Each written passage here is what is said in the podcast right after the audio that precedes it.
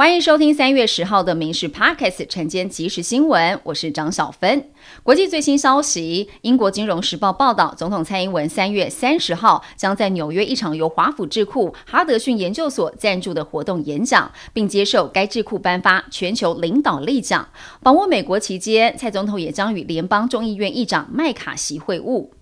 美国情报总监海恩斯今天在众议院情报委员会的全球威胁听证会表示，不认为中国想要开战，即使在台湾议题，中国更愿意透过和平手段，而非使用武力来实现统一。尽管如此，如果中国相信和平统一不是选项，就可能真正尝试透过军事手段达成。国际油价今天下跌超过百分之一，因为市场担心美国联邦准备理事会借着升息来抑制通膨，可能做得太过火，恐怕将会导致经济衰退，使得未来石油需求减少。而美国股市四大指数全面下跌，道琼工指数跌五百四十三点，S M P 五百指数、纳斯达克指数、费城半导体指数都跌了大约百分之二。今天各地大多是晴到多云的天气，只有东半部会有零星短暂阵雨，低温普遍十四到十七度，白天会比昨天更为舒适温暖，各地高温在二十五到二十八度左右，中南部近山区会更高一些，西半部日夜温差在十度以上，所以要留意温度变化，调整穿着。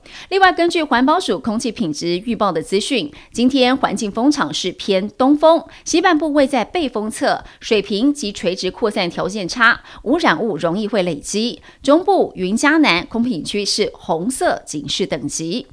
云林县议长沈中龙等人涉及向达德集团来收贿，检方在昨天传唤了相关人等，认为沈中龙等六个人有串供之余，向法院声押。法院今天裁定沈中龙等五人是以六万到两百万元不等金额交保，潘姓前执行长收押。云林县府发布声明表示，全案已经向检调说明，县府尊重司法，绝不护短，将会全力配合检调调查，杜绝不法情事。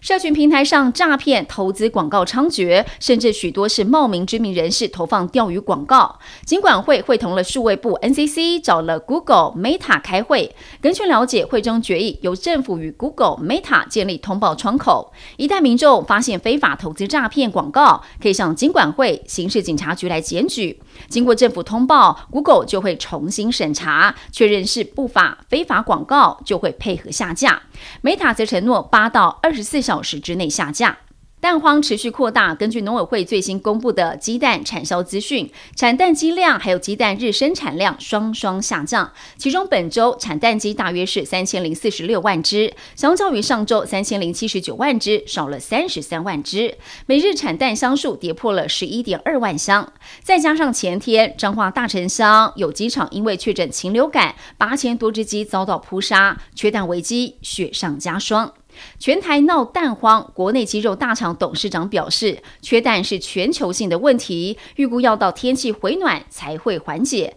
但要真的不缺蛋，可能要到中秋节前后。农委会公告，农药陶斯松在明年四月退场。食品药物管理署也因应预告修正大浆果、小浆果和番荔枝等多项农产品的陶斯松残留量，包括下修甚至禁止残留。过往统计，从中国输入的中药材被监测到残留陶丝松，几乎都是药食同源商品，多的是作为食品用，例如菊花、枸杞等等。如果新规通过，中国多项容易因为陶丝松残留违规的农产品将更难出口到台湾。世界棒球经典赛，台湾队首战吞败，今天与意大利队交手没有退路。台湾队将派出投手江少庆先发，意大利队先发投手是卡斯塔兰尼。台湾队投手教练许明杰先前受访提到，对于意大利队打者的掌握，左打右打分配平均，除了先发投手，第二任投手安排也需要更详细的准确分析。以上新闻由民事新闻部制作，感谢您的收听。更多新闻内容锁定下午五点半《民事 Pockets 晚间即时新闻》。